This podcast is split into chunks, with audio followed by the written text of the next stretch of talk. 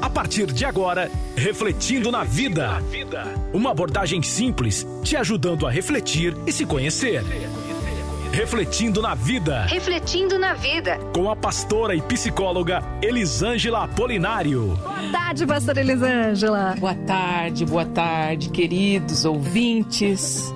Mais um programa Refletindo na Vida. E nós aqui com você para trazer uma, um posicionamento, né? Esclarecer um pouquinho, falar um pouquinho sobre qualidade de vida, sobre saúde emocional, saúde mental. Vamos juntos até às 16 horas. Desculpa, Até 17. às 17, Nossa, né? 16 é agora, 16 gente. é agora. Lembrando, pastora Elisângela também é psicóloga, viu, gente? Por isso a gente, a gente- ela vai trazer diversos assuntos. E hoje, vamos falar do que, pastora? E agora? Conta, tô curiosa. Olha, só no Brasil há uma estimativa de mais de 2 milhões de casos por ano. Do assunto que a gente vai Do falar. assunto que a gente vai falar. É considerado o muita mal coisa. do século. O mal do século. E qual é o mal do século? A depressão. Infelizmente, né, gente? Infelizmente. E, e- e- e- e a depressão que ainda, pastor, é vista aí por muitas pessoas como frescura. Sim. Ah, é, tá fazendo charme. E não é bem Tá assim, preguiça, né? Tá com né? preguiça, Tá com né? E não é bem assim que funciona, Não, né? Com certeza. Bom, E é- antes da pastora começar a falar, deixa eu só lembrar: 997-47-2010, esse é o WhatsApp da Rádio Vida, tá fora do vale, põe o 12 na frente, participa. O assunto de hoje é depressão. Você sofre de depressão?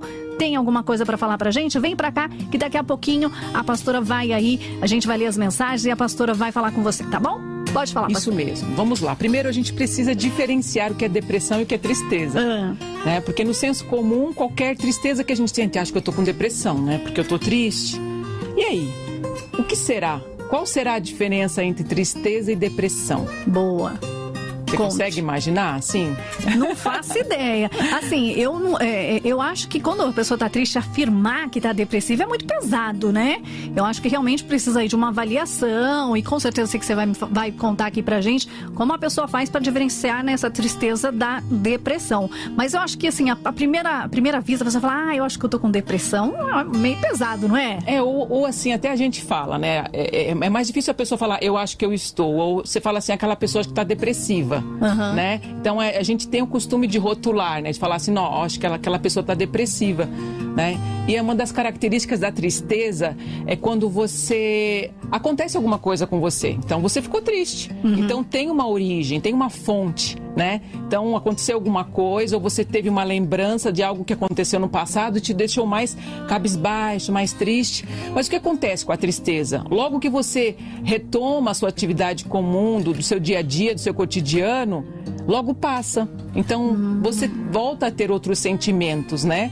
A diferença é que a depressão, ela é considerada uma tristeza, mas uma tristeza mais profunda, um sentimento de vazio, algo que não passa, né? Então a De pessoa forma alguma, desde que eu faça um trabalho, que eu tenho que fazer alguma coisa, Isso. ela tá ali presente. Na verdade, ela, ela oscila de acordo com os níveis de depressão. Então, porque tem os casos leves, né? Tem- é, tem os vários casos níveis, né? moderados, os mais graves, né? Então, a gente pode diferenciar dessa forma.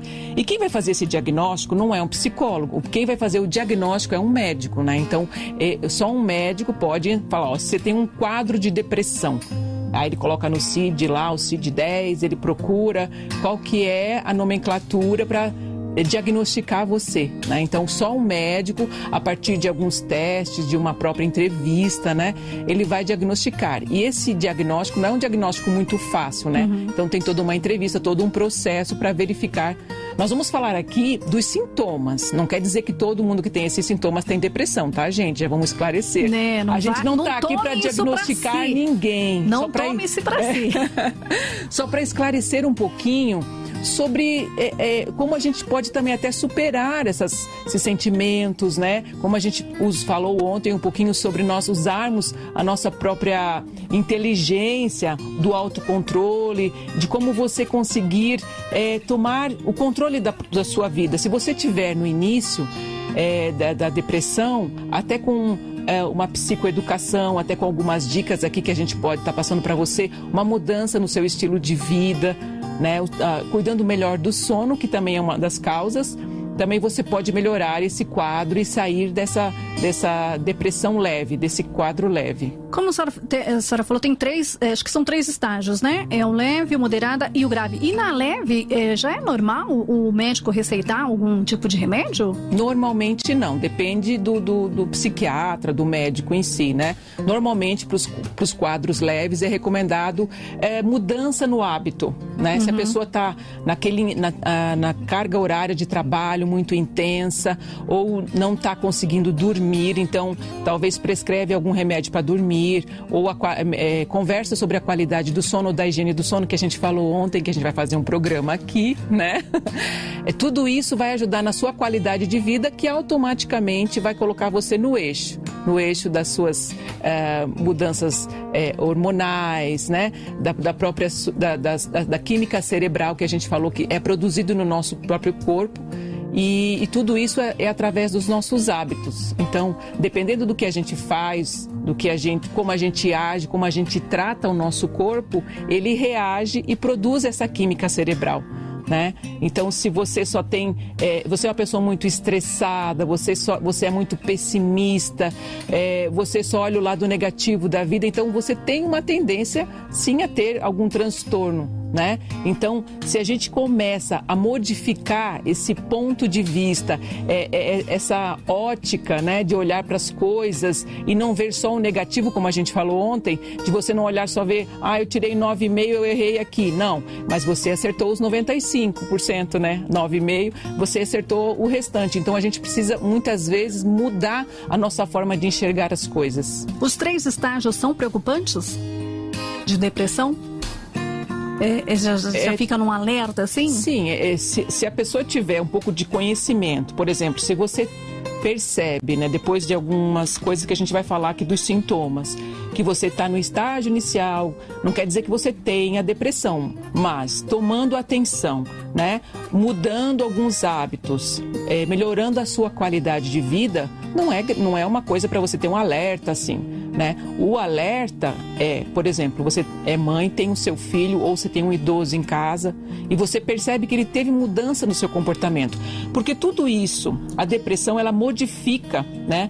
Ela modifica também o nosso comportamento. Uma pessoa que era mais alegre, uma pessoa depressiva, ela fica mais triste, mais calada, tem o isolamento social, ela não quer mais sair, ela não tem mais prazer de fazer as coisas que ela fazia antes, né? Então, tudo isso é, são sinais de alerta para você prestar atenção. Né? Aquela pessoa está mudando. Às vezes a pessoa acha você que é mãe, ou você que está com seu idoso aí, ou com algum amigo que você percebe, nossa, ele não está mais me tratando como ele me tratava antes. Então, às vezes, a gente toma as dores pra gente. Fala, não, ele tá de mal comigo, é, eu pisei na bola, fiz alguma coisa, mas às vezes é porque a pessoa está com dificuldade mesmo. Né? A gente fala de transtorno afetivo. Então, é algo que é um transtorno do afeto, dos sentimentos, que, que, que ele gera todos esses sintomas. Então, é, ele pode vir é, do biológico, né, da genética. Você uhum. pode ter uma herança genética, ela pode vir essa ser causado por ah, alguma doença e essa doença ela causou um desequilíbrio hormonal em você, né? Já teve casos que a gente viu de uma pessoa que tinha um câncer, né? Estava triste e tal, mas ela não sabia que tinha câncer. E aí ela chegou no médico, no psiquiatra, e uma das coisas que o médico mandou fazer alguns exames, quando ela retornou, né? Ela estava depressiva, mas olha, primeiro nós vamos fazer esses exames, né? Então, fazendo os exames, foi constatado que ela tinha câncer, estava no início de um câncer e este câncer foi reversível. Então, ela se curou tanto da depressão quanto do câncer. Então, fazendo o tratamento para o câncer, logo ela foi curada da depressão. Não estou dizendo que todo mundo que tem depressão tem câncer, gente, pelo amor de Deus, né?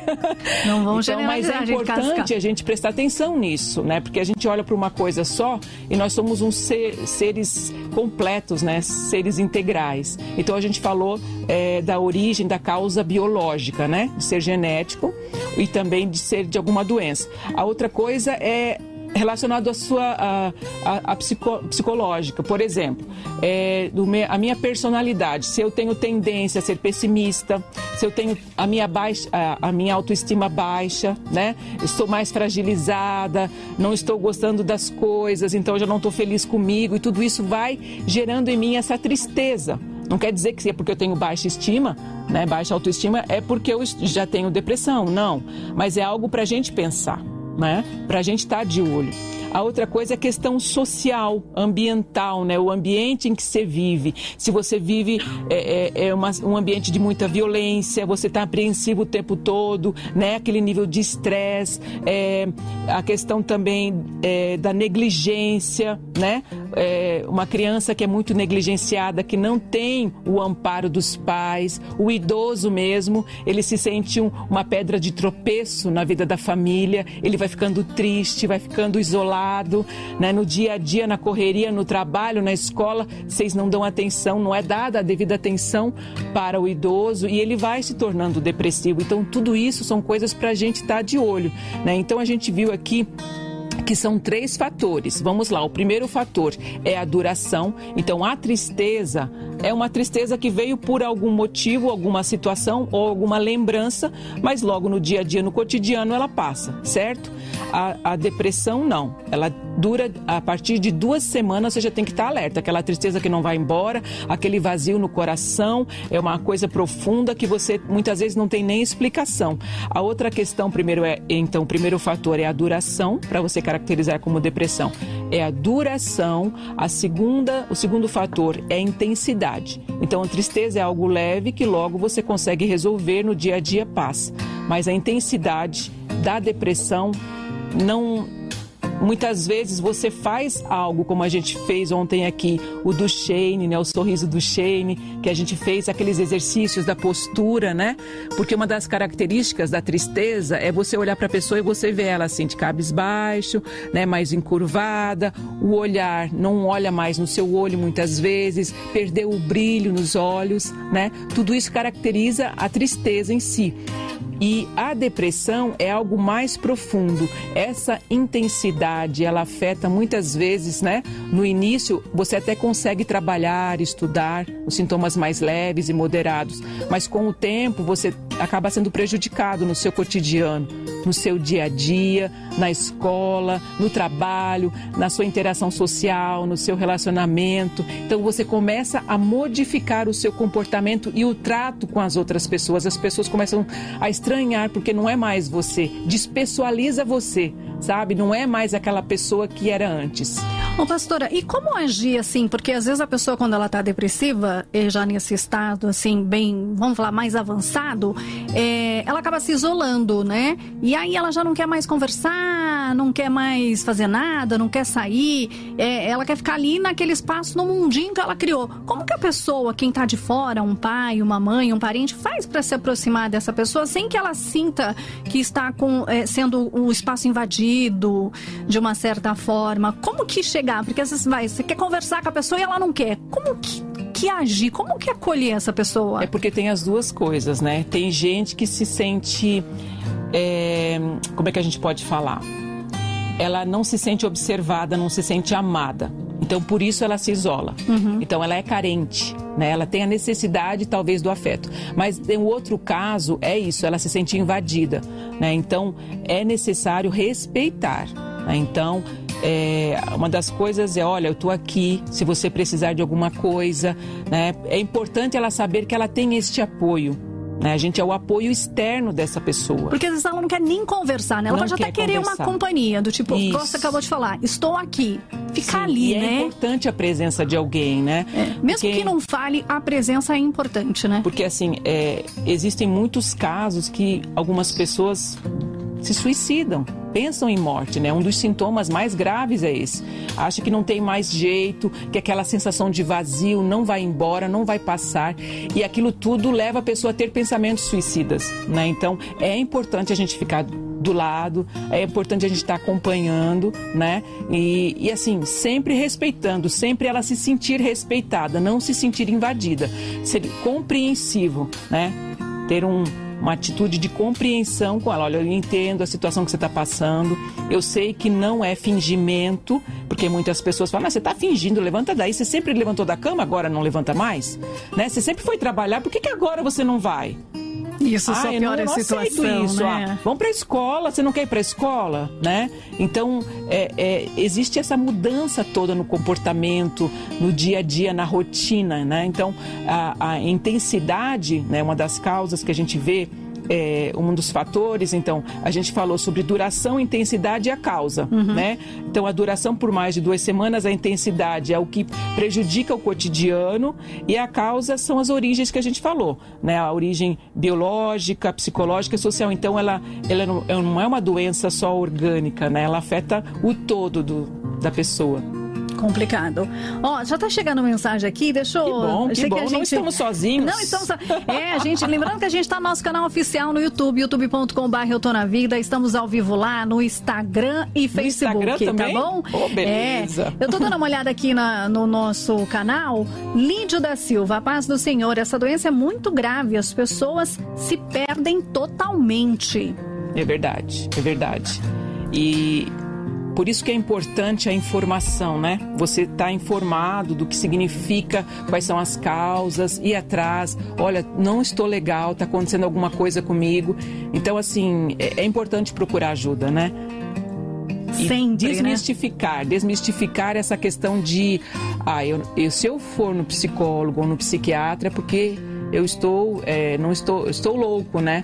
Então, assim, tem muitas pessoas que acreditam, olha, tem até vergonha de falar, eu estou passando com psicólogo, estou indo no psiquiatra. O psicólogo tem gente que ainda fala, mas quando fala psiquiatra, é. já, já rola aquele preconceito da própria pessoa é verdade, em si, né? É verdade.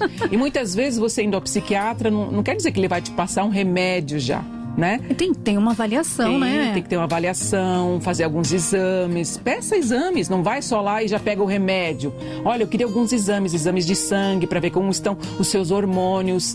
Muito, é, a maioria tem oscilação hormonal, a maioria, né? A gente falou ontem sobre isso, os nossos neurotransmissores não estão funcionando bem, excesso de cortisol, né? A falta da dopamina, é, da, da serotonina, né? E a regulação do sono, tudo isso interfere na nossa saúde, tudo isso. A Luísa do Bosque está aqui com a gente, ela está fazendo uma pergunta. A tri... Vamos ver se eu vou saber falar, é um trava-língua isso daqui. A tricotilomania está relacionada com a depressão ou ansiedade? Olha, eu não conheço essa palavra, sou bem sincera. Eu vou Tricolor, como é que é? Tricotilomania. Vamos anotar, você passa para mim depois? Vou, com certeza. Ó, vou passar para a pastora Elisângela, depois a gente vai fazer uma pesquisa aí, tá isso, tá bom, isso, Luísa? o Rufus, boa tarde. É depressão em crianças é, é, acho que ele colocou assim: depressão em crianças segue o mesmo padrão de adultos? Sim, os mesmos sintomas. A gente precisa estar tá observando, porque se a criança era alegre, brincava, tinha relacionamento é, na, na escola, né? Relacionamento social, normal, conseguia dormir à noite. Agora a sua criança não consegue mais, não tem, um sono muito agitado. Às vezes dorme no início da noite, mas três, quatro horas da manhã já está de pé, já está acordada, não consegue dormir mais, né? É diferente da criança quando acorda na noite e volta a dormir de novo e continua até de manhã, porque criança faz muito isso, tem essa quebra do sono. Mas essa é, essa insônia tardia que eles falam, né? Então você dorme normal, mas daqui a pouco você acorda e não consegue dormir mais. Também é, é bem prejudicial para a criança. Isso faz falta para eles, né? Porque o nosso sono, a gente regula tantas coisas, regula os nossos hormônios, a faxina das nossas células, como a gente já falou, e tantas outras coisas que a gente tem no, no, no período que a gente está dormindo. É maravilhoso. Ah, não, nós temos a outra psicóloga que está de plantão e vai vir falar: venha, venha com o microfone já está aberto, venha. Não, venha, doutora, venha, venha, por gentileza. A Carol, que vai ter o seu programa sexta-feira, falando aí sobre adolescentes, né? É o 2, né? Adolescentes e isso, crianças. Isso. Vai responder o que a Luísa perguntou. Então, a Luísa Boa perguntou. Tarde, Carol. Boa tarde, gente, tudo bem? Se a tricotilomania ela tem relação com a depressão. Pesquisando, hum. é, tricotilomania é o impulso de arrancar os fios de cabelo. Nossa, eu já tinha estudado sobre isso, mas eu tinha me esquecido, gente. Sou ser humano, né? Mas é tanta coisa, né? E, se, e, sempre aparecem mais coisas novas. Eu tenho certeza que aparece, né? Cada dia. E por Sim. mais que vocês já sejam formadas, tem que estar tá aí estudando todo dia que aparecem coisas novas. Uhum. É importante a gente observar e fazer uma entrevista e conversar. Né, e verificar, assim, é, normalmente essa tricolomania, é isso, né? Ela está associada ao toque, né? Um transtorno obsessivo compulsivo. Hum. Mas a gente não pode diagnosticar, mas se é algo que está atrapalhando o seu cotidiano, o seu dia a dia, é importante investigar. É importante investigar. São várias, né? Vários toques que as pessoas têm, excesso de lavar a mão. Agora na na pandemia, Nossa. então, a gente está com toque em todo canto. A gente vai terminar essa álcool pandemia. Gel, com, passar álcool é... gel na cabeça, no pescoço, nas pernas, gente. Vamos tomar banho. No final dessa pandemia, todo mundo vai estar tá sofrendo de toque. Essa é a verdade. Mais uma aqui, pastora. Boa tarde, estou amando o programa. Doutora, quando tive meu filho, eu tive tanto medo que ele morresse e quando ele ficava doente, eu achava que ia morrer. Foi muito triste. Hoje ele tem 10 anos e ainda tenho medo, mas é menos. Sofri muito, mudou minha vida. O que poderia ser isso? É a Flávia de São José. Oi, Flávia. Flávia, a gente tinha que conversar um pouquinho mais a fundo para saber a origem desse seu medo, né? Teve alguém na família, eh, na sua infância, que você perdeu ou que você viu alguém morrer precocemente, né? Tudo isso, é, os nossos medos, os nossos anseios, as, no as nossas esquisitices, a gente traz do passado, daquilo que a gente viveu, das nossas experiências. Os reflexos que você os falou reflexos, daquilo que a gente ouviu também, né? Então é importante investigar isso. Isso não é uma depressão, isso é, é um medo, uma fobia de alguma coisa até, mas não dá para caracterizar como depressão. Boa! O que mais que você vai falar de depressão aí, pastora? Gente, temos tantas coisas, tantas coisas. Vamos falar um pouquinho dos sintomas? Bora, vamos lá. Lembrando que a gente não está aqui para rotular ninguém, é só para deixar vocês mais espertos para observar as pessoas queridas também que estão ao seu redor, e se auto-observar, né? Se auto-observar também. Vamos lá. Um dos sintomas podem ter ansiedade, apatia, quando você não quer fazer nada, aquilo que você fazia antes com prazer, você não quer fazer mais, você não gosta mais. É aquilo que a gente falou ontem, eu adorava ler, mas hoje eu não quero mais nem ver o livro do meu lado, né? Uhum. Então, coisas assim que te davam prazer antes e hoje você não quer mais. Então, você não tem mais prazer na vida mesmo, sabe? No seu dia a dia, o descontentamento geral, né? Tudo tá ruim, nada tá bom, e você não era assim antes. Então teve essa mudança, né, do olhar para o outro, olhar para o ambiente, a desesperança. Antes não, você acreditava, você era otimista e hoje você, olha, não, não vai dar mais certo essa pandemia, nunca mais vai embora, né? A gente começa a reclamar muito e tudo isso vai modificando o nosso cérebro, vai trazendo, sabe que tem um estudo que quanto mais a gente reclama, ele até pode é, algumas células do nosso, do nosso cérebro, que são os neurônios, eles podem morrer. Então há uma atrofia do nosso cérebro de tanto reclamar. Então, se Olha você isso. reclama muito, então antes de reclamar, morde a língua para você não ter uma atrofia no seu cérebro aí, tá bom? Vamos lá. Um, solidão, a tristeza, o tédio, né? Aquele sofrimento emocional, acontece alguma coisa, você já começa a ficar sofrendo ali, né? No comportamento, por exemplo, ou é a agitação ou é a letargia, né? Você fica mais zen, mais calmo, mais triste, mais apático, né? Muitas pessoas com depressão têm um pouco de agitação, mas é mais raro. Vamos lá. O choro também excessivo, você chora por qualquer coisa. A inquietação. Tendo propaganda de margarina. a inquietação, sabe? Você fica agitado para lá e para cá. A irritação também. Uma das coisas que a gente fala que é a questão do sono, né? Quando a gente não dorme, direito, quando você só vê coisa ruim, você olha para um lado, sabe, a desesperança, né, o descontentamento, tudo isso causa irritação. E essa irritação chega uma hora que ela explode. Você tem uma descarga de raiva, sabe, um é, é, é, uns gritos assim, é, é, o, é o excesso de algo que aconteceu, sabe? De uma gota quando cai no copo d'água explode assim quando o copo tá cheio já. Eu falo assim, quando o copo já tá cheio, não cabe mais nada, uma basta uma gota para derramar um pouco de água fora do copo, né? Então assim também algumas vezes é a nossa emoção tá transbordando, você tá tão irritado que por conta de alguma coisa muito leve, muito sem importância, você começa e estoura, né? Os seus é no grito, né, na raiva, na descarga da raiva. A outra coisa também é o isolamento social que a gente falou aqui, né? A pessoa começa a se isolar, gostava de sair com os amigos, é, com a família, e agora já não quer mais, quer ficar sozinho, né? Tudo isso, principalmente para uma criança e para o adolescente, é importante a gente ficar de olho, tá bom? Outra coisa é a perda do apetite. Ou você come demais, né? Ou você perde o apetite. Uma das coisas que a gente perde, uma das causas, é, é a diminuição da produção da serotonina. E a serotonina, por mais que você coma e se a serotonina está baixa no seu organismo, ela modula o sono também, ela ajuda, né?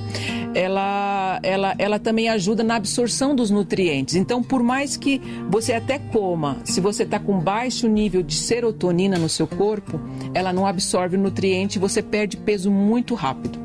Então, assim, são coisas para a gente ficar de olho. Então, é, a questão do apetite também, você perde o apetite, você não tem mais prazer por comer, então você perde o prazer pela vida, né? Pela, pelas atividades, pela comida, pelos amigos né?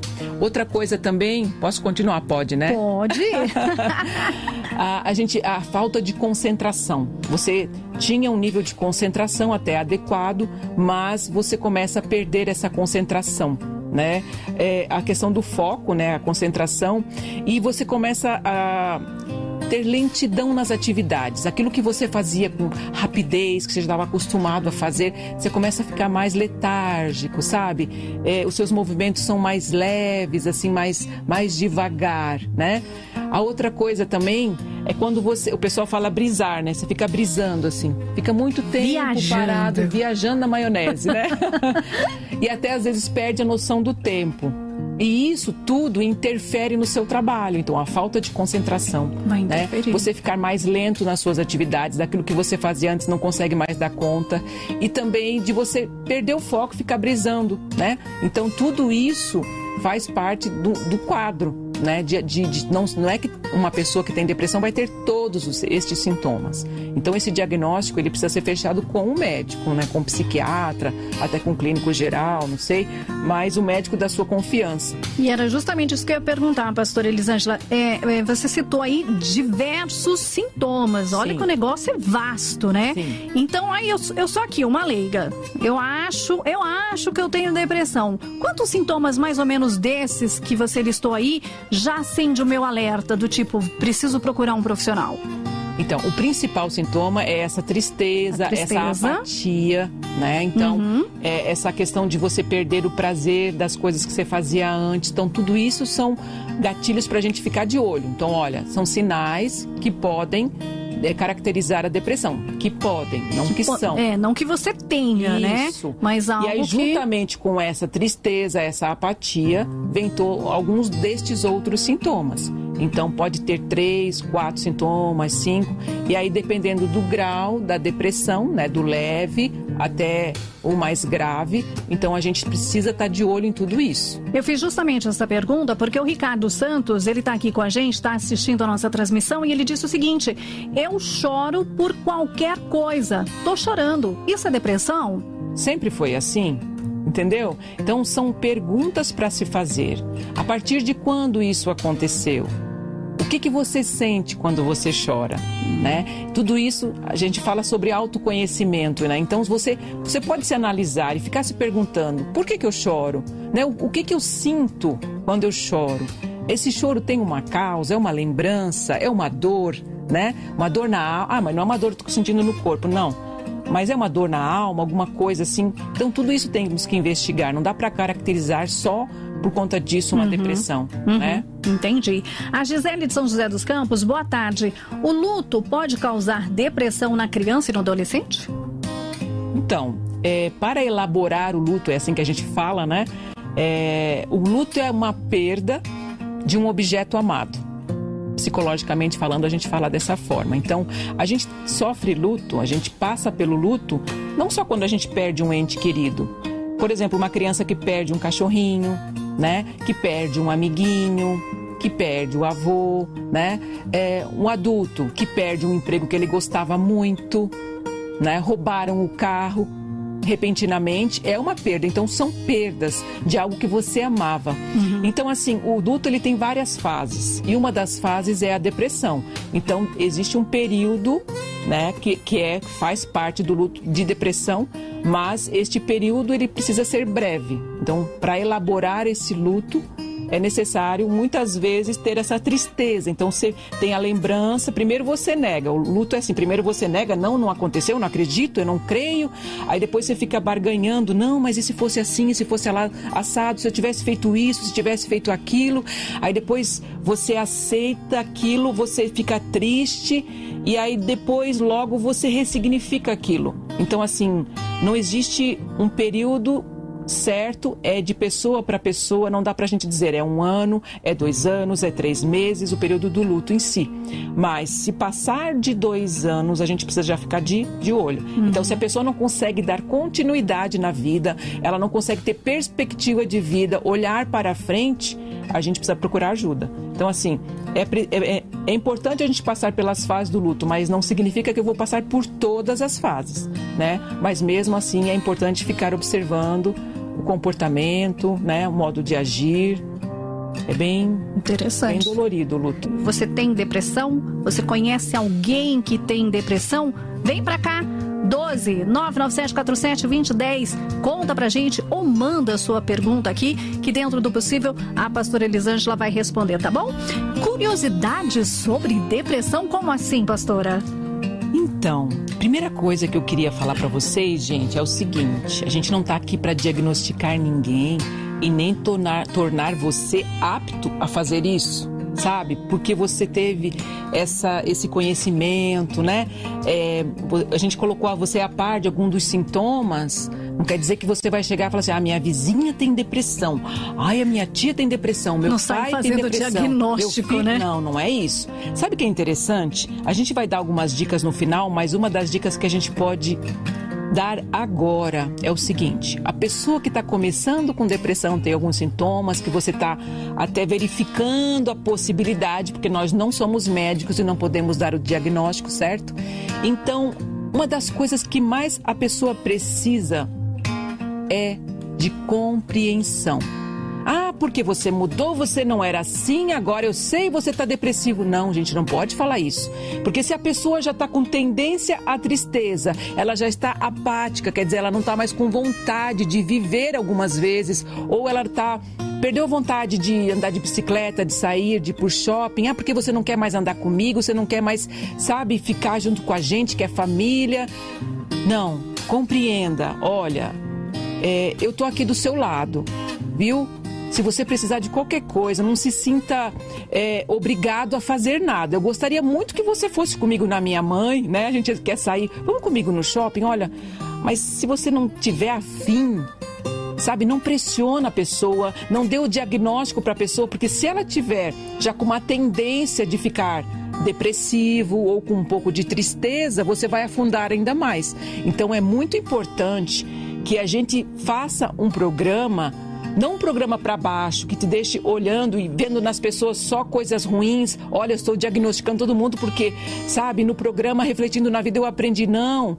Na verdade, eu quero despertar em você uma empatia, sabe? Quando você perceber estes sintomas, você se coloca no lugar da pessoa e fala: olha, nossa, ela deve estar passando por uma situação tão difícil. Eu posso ajudar. Eu posso fazer a diferença nela, na vida dela, sabe? E se você um dia precisar de ajuda, tenha certeza que se tiver alguém do seu lado e tratar você dessa forma, ela vai te ajudar muito. É isso que a gente precisa. Porque a pessoa que tem depressão, que está com estes sintomas, que aparentemente a gente não sabe se é realmente ou não, ela precisa de compreensão e acolhimento. Ser acolhida nas suas necessidades. Ah, mas você não era mais assim, agora você é. Então, é um período, é um momento, é uma situação que ela pode sair dessa, se tiver a sua ajuda e a sua compreensão.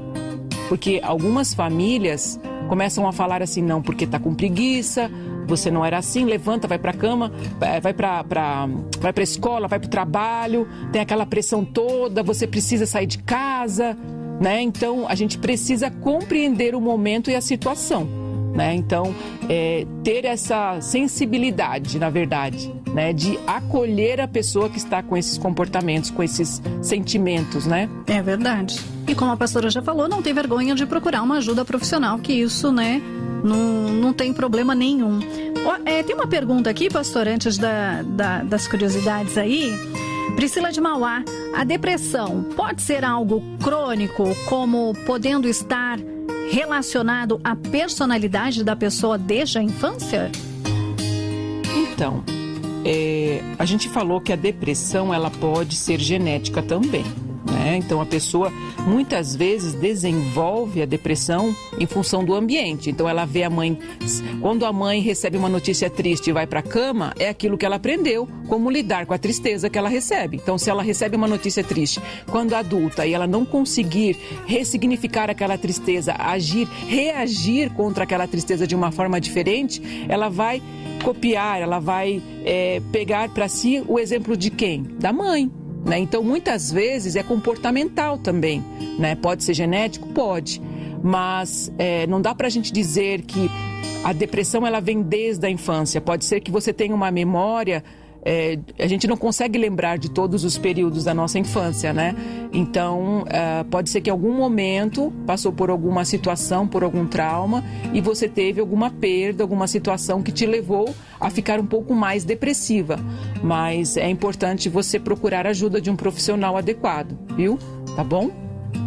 O, vamos ver aqui o Ricardo. O Ricardo diz o seguinte: Ricardo São José dos Campos, boa tarde. Uh, eu tenho um problema quando eu vou à procura de emprego. Eu não consigo, fico triste, vontade de desistir. Isso é depressão?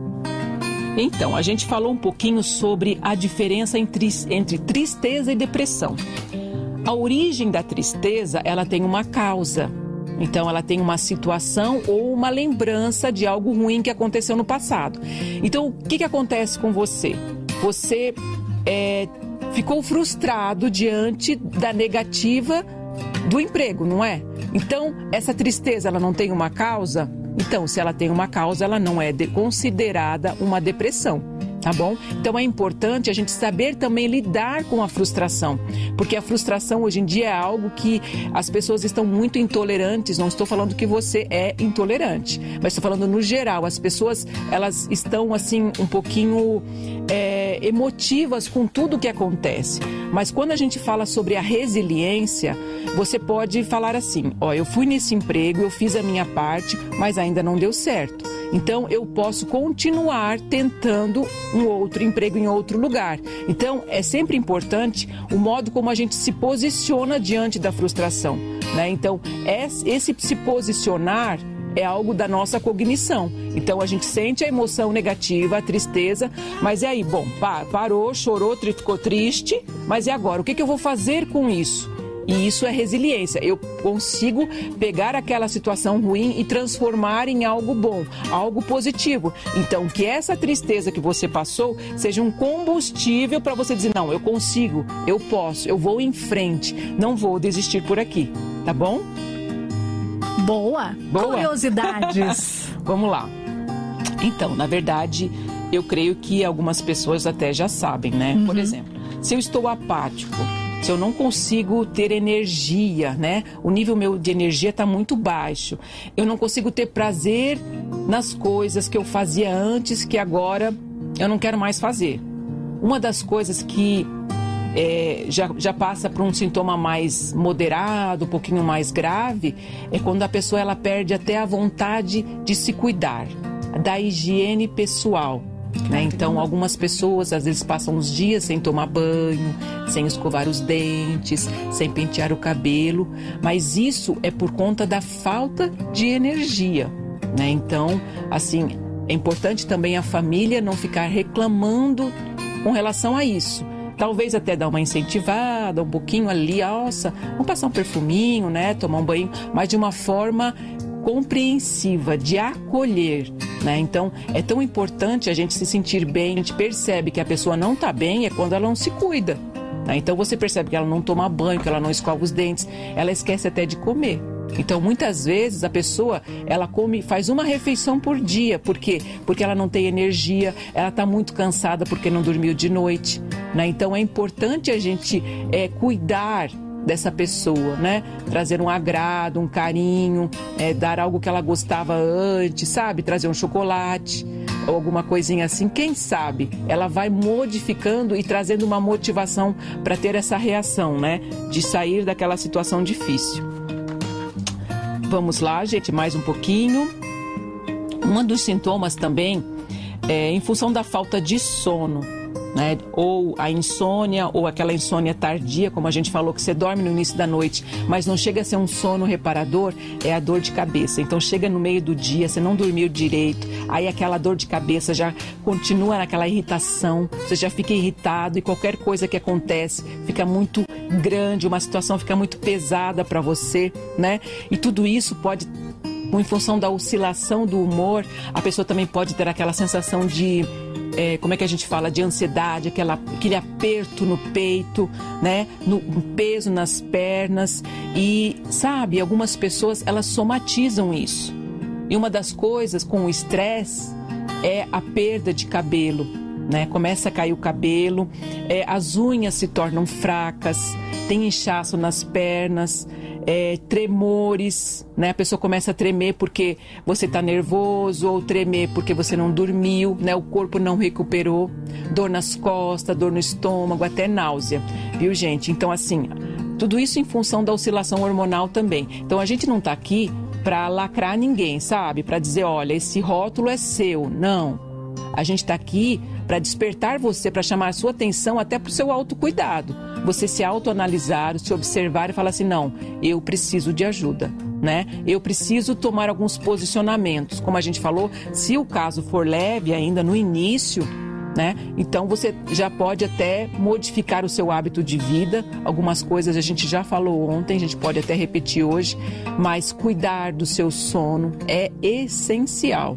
Né? Se a gente quer ter longevidade, quer viver mais, a gente precisa cuidar do nosso sono, tá bom? Pastor, esses estágios, eles têm uma durabilidade de quanto tempo dura um estágio? Um estágio leve, médio, não? Não, varia de pessoa para pessoa, não é sabe? Não tem uma fórmula. Eu posso ficar três anos no estado pode, leve. Pode, vai, assim, a tendência é piorar. Se a pessoa não tiver é, apoio né, externo, se ela não tiver também apoio interno de, de querer se motivar um pouquinho, sabe? E é difícil. Depressão, gente, é uma situação muito difícil, fragiliza muito a pessoa. Né? Então, tem uma diferença entre a pessoa que está com preguiça, que não quer trabalhar, que não quer fazer o serviço, e a pessoa que não consegue se levantar da cama, não tem energia, porque ela não dormiu de noite, né? Estava muito agitada e, e várias coisas, né? Existe o oposto também dela querer só dormir? Ou, ou ela tem mais insônia do que querer dormir só? Vou ficar aqui na cama, vou dormir o dia inteiro, não quero fazer... Normalmente ela tem esse período de insônia, é, ou também pode ser um cansaço tão excessivo que por mais que ela tenha dormido, ela não consegue não levantar recuperou energia, né? Não recuperou. Ou dormiu um pouquinho no início da noite, que depois das 3, 4 horas da manhã não consegue dormir mais. Aí só depois das 10, 11 horas que ela volta a dormir de novo. Também já é um quadro de insônia insônia tardia, que é importante estar observando também, porque ela não recuperou a energia, né? Uhum. Tá certo. Então, então é isso. Mais curiosidades? Ai, gente, é muita coisa, muita coisa. Por exemplo, na escola, né? A gente está um período de pandemia, a gente percebe muito a falta de concentração dos estudantes. Então, é algo para a gente estar tá observando. Então, a gente está num ambiente que eles não estavam mais acostumados, né? Então, você dá um celular para a criança ter aula ou um computador, onde no computador e no celular também é, é lugar do quê? de diversão, de joguinho. Então, a gente não pode caracterizar tudo como depressão. Ah, não está mais se concentrando, então está com depressão. Não. O nível de concentração de um adulto é diferente de uma criança, né? Então, nós adultos, a gente tem uma capacidade de se concentrar muito mais em tempos maiores do que uma criança. Então, uma criança de 3 anos, ela se concentra no máximo 10 minutos, né? é, e depois já dispersa. Então é muito difícil a gente captar a concentração de uma criança. Então tudo isso é importante a gente estar tá, é, observando, né? Uma das coisas também, uma das características de quem consome, é, de quem está com depressão, é o uso abusivo de álcool e drogas. Por quê? Porque ele quer sentir alegria. Ele está com um vazio tão grande, uma tristeza tão grande eu preciso preencher, ah, eu preciso beber, eu preciso fazer alguma coisa. E o álcool realmente e a droga, naquele momento, até a causa euforia, né? Te traz uma falsa alegria. Mas a consequência é bem, é bem complicado, porque pode levar a uma overdose e também pode causar dependência, né? Uhum. Na maioria dos casos, a gente tem que ficar de olho nessa situação toda. Pois é, a gente está com Alexandre Salgueiro aqui de São José dos Campos. Como está me fazendo bem essa programação? Obrigada, bom, Senhor Alexandre. Jesus Cristo, por esse programa. Muito, Muito bom, bom, Alexandre. Obrigada. A Isabel Oliveira também, boa tarde. Muito bom escutar vocês. Temos Ai, mais curiosidades bom, aí, pastora? Olha, seguinte. É, a gente já falou sobre a falta do prazer na vida, certo? Uhum. Mas uma das coisas que a gente falou também foi sobre a lentidão, de você é, ficar mais lento. E uma das coisas que ela nos afeta é, às vezes, a forma de falar. Você fala mais devagar ou você fala mais acelerado, se você ficar agitado. Né? Então, tudo isso são sintomas para a gente estar tá observando. Né? Então, é, modifica o comportamento. Né? Então a pessoa não se coloca mais como ela era antes. Uhum. Né? Uma coisa é você estar tá eufórico, alegre, né? outra coisa é, é você estar, tá, sabe, a pessoa tem um, um, algumas coisas, algumas reações de euforia, né? Porque existe um, o transtorno afetivo bipolar, que ele faz parte do quadro depressivo, onde em um período a pessoa está com humor deprimido, que é a depressão propriamente dita, ele passa até por um período do hormônio mais normal, do, do, do das reações é, do, do, humor, um, um, humor mais normal, e ela tem um período também de humor eufórico, que, eles, que a gente fala, né? Onde a pessoa ela não dorme, é, é, é porque ela está muito agitada. Então, ela fica ligada no 220 o tempo todo, ela quer, sabe, eu vou conseguir, eu vou fazer, porque, sabe, então ela tem mania de grandeza, ela consegue, ela pode. Então, isso faz parte do quadro do transtorno afetivo bipolar, que é um dos quadros da depressão. Então, ora ela, ela está num período de depressão, ora ela está num período é, é, de euforia. Né? Caramba. Então, tem uma pergunta aqui da Sherry Bastos. Ela diz o seguinte: Depois do meu primeiro filho, o meu sono reduziu em 5 horas no máximo. Após a segunda, eu durmo em torno de 4 horas, né? Acho que do segundo filho ela dorme em torno de 4 horas. É, quando durmo bem, isso já dura 5 anos. Isso pode me levar a ter problemas? Olha, é, o sono é algo muito pessoal. Tem gente que consegue, com menos tempo, né, é mais raro, recarregar a bateria, né? Recarregar as suas energias. Quem tem que dizer isso é você. Como que você se sente ao longo do dia? Né? Você consegue fazer suas atividades normal? Você já se acostumou com esse, com esse, com esse horário do seu sono? Né? Então, o sono ele precisa ser reparador. Então não adianta você dormir 12 horas e você ter esses sonos de, de, de, de vigília e dorme, sabe? Essa oscilação de sono. Então tem várias fases do sono que a gente precisa dormir e colocar em prática de um período do sono.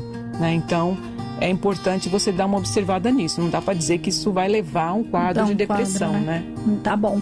Tem aqui a Eliana, Eliana Chiarelli. O medo da morte é, o medo da própria morte ou de alguém, isso leva à depressão? Então, é, o que a gente precisa cuidar no nosso dia a dia, né, é, é evitar os pensamentos pessimistas. Ter medo da morte é algo que não é ruim. Né? Agora, o excesso do medo da morte pode me prejudicar no dia a dia, no meu cotidiano, de eu não querer sair de casa, eu não querer atravessar uma rua, eu não querer parar, passar numa rua escura. Né? Então, tudo isso, é, o medo é importante. O medo é um mecanismo de defesa, de sobrevivência do ser humano. Mas nada e, em excesso. Né? Nada em excesso. Tudo que for em excesso é prejudicial. Então, tem que olhar como é que está essa intensidade aí. Miriam de Jacareí. 2020 foi muito difícil. Somente agora que estou descobrindo a ansiedade, o esgotamento total e até o início de depressão. Fiz todos os exames e não dava nada. Foi quando voltei novamente ao cardiologista para pedir a indicação para o psiquiatra, que o próprio médico já diagnosticou. Ela falou que já começou a tomar as medicações e vai começar a ir no psiquiatra. E ela teve ataque de pânico. Ela foi no médico com muita falta de ar, cansaço, tosse, fez tratamento para Covid, porque pelo estado que parecia. É... Peraí, que deu uma, deu uma roscada aqui no texto. Parecia que ela estava Parecia com que ela Covid. tava com Covid, Ah, né? tá. Mas. Psicológico, é. então. Agora, para dormir, preciso de remédio porque não consigo. Dormir. Consegue mais dormir sem remédio. É a Miriam de Jacareí. É, e se você não consegue dormir sem remédio, eu te aconselho a continuar tomando uma medicação. E, se possível, procurar um psicólogo, né? Porque cientificamente já foi comprovado que o tratamento, tanto medicamentoso do medicamento, no caso dela, que ela teve tudo isso, todas essas alterações, é, é importante o medicamento. E se ela associar ao tratamento psicológico, procurar um psicólogo, vai é, diminuir o, o consumo de remédio. Quer dizer, como que eu posso falar isso? O, o tratamento, se fosse para ser por um ano para ela ter essa melhora com a medicação, se ela fizer é, o tratamento também psicológico, pode reduzir esse, este, essa, esse, esse nível, né? Esse, esse tempo Esse tempo. esse tempo de medicação. Então, é, a fala, ela nos ajuda muito a melhorar, né? Porque você começa a falar daquilo que te machuca, daquilo que te, que te afeta, daquilo que te dói, né? Então, a gente, é importante ter alguém para falar. Né? Então, eu acho que a gente já pode começar a falar as dicas, porque nós temos cinco minutos. Sim, nossa, voou o programa, gente do céu. Gente do céu, olha só. Então, dicas para melhorar a nossa qualidade de vida, né? Então, o tratamento, acho que todo mundo já sabe, é o psicólogo, né? Você procurar um psicólogo e também um psiquiatra ou um médico da sua confiança, um clínico geral, para ele para você pedir alguns exames, né? Falar, ah, só vai passar medicação? Não, pede alguns exames, né? Hormonais, exames de sangue, para ver se você tem alguma doença, que é importante, né? A gente saber como que a gente tá também. Então, o tratamento inclui tanto a terapia psicológica quanto tratamento é, junto ao médico, que pode, no início, no, se for só uma é, depressão leve não necessita obrigatoriamente de medicação, mas dependendo do quadro como você está, né? No caso da nossa ouvinte, é que ela não está conseguindo dormir em hipótese alguma, então é importante a medicação para você dormir. Então, dormindo, você já começa a modular os seus, é, os seus hormônios, né? Sua química cerebral para melhorar a sua qualidade de vida. Então, assim, falando de dormir, a melatonina, ela é um hormônio que ela ajuda a regular o nosso sono. Então, a gente, quando está com os nossos hormônios normais, a partir das seis da tarde você já começa a sentir um pouco de cansaço. Então, já, já começa uma liberação da melatonina no, no seu organismo.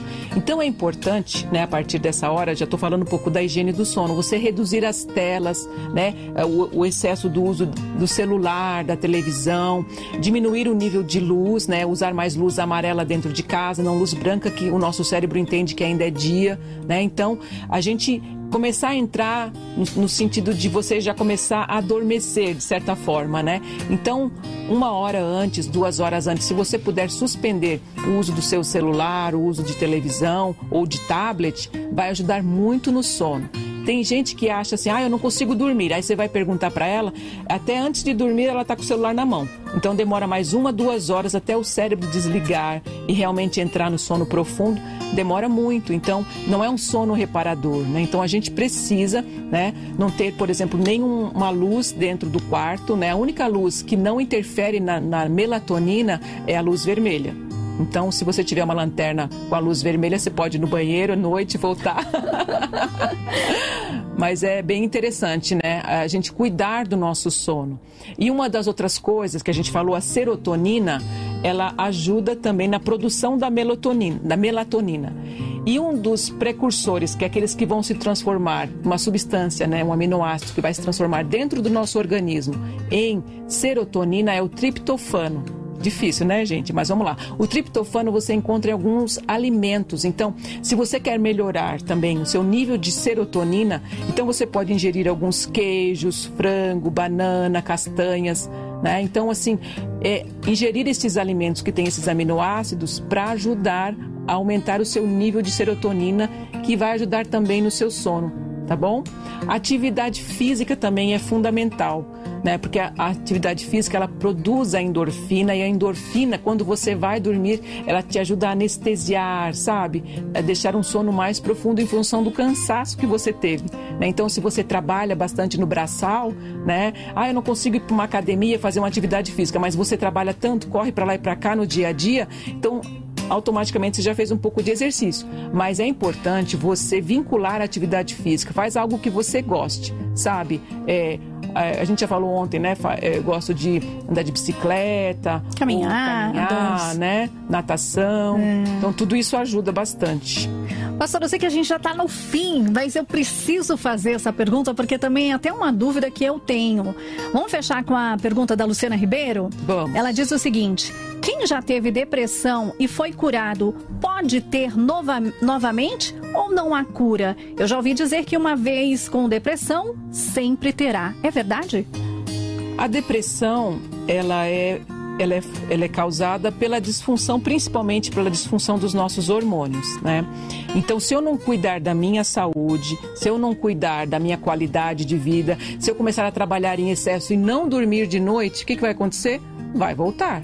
Né? Então, assim, quem passou pelo quadro, então você já está anestesiado, então você já está vacinado, né? Na verdade, você já está vacinado, então você já sabe quais são os primeiros sintomas. Então, aos primeiros sintomas, você já começa a mudar.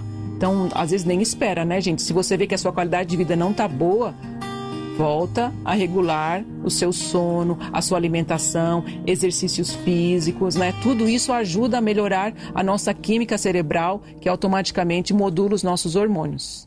Muito bom, muito bom, gente. Tem muito mais coisa para falar. A gente volta a falar desse assunto. Com viu, certeza. Uma hora é pouquinho, né? É, é, é, passa muito rápido, mas eu tenho certeza que foi bem esclarecedor, né, pastora? Deu para as pessoas sim, aí. Espero que sim. foi bem esclarecedor, foi bem legal. Tá obrigada, bom, pastora. Gente, obrigada, obrigada. Você ouviu Refletindo na Vida. Oferecimento Clínica Novo Sentido. Se ame, se cuide.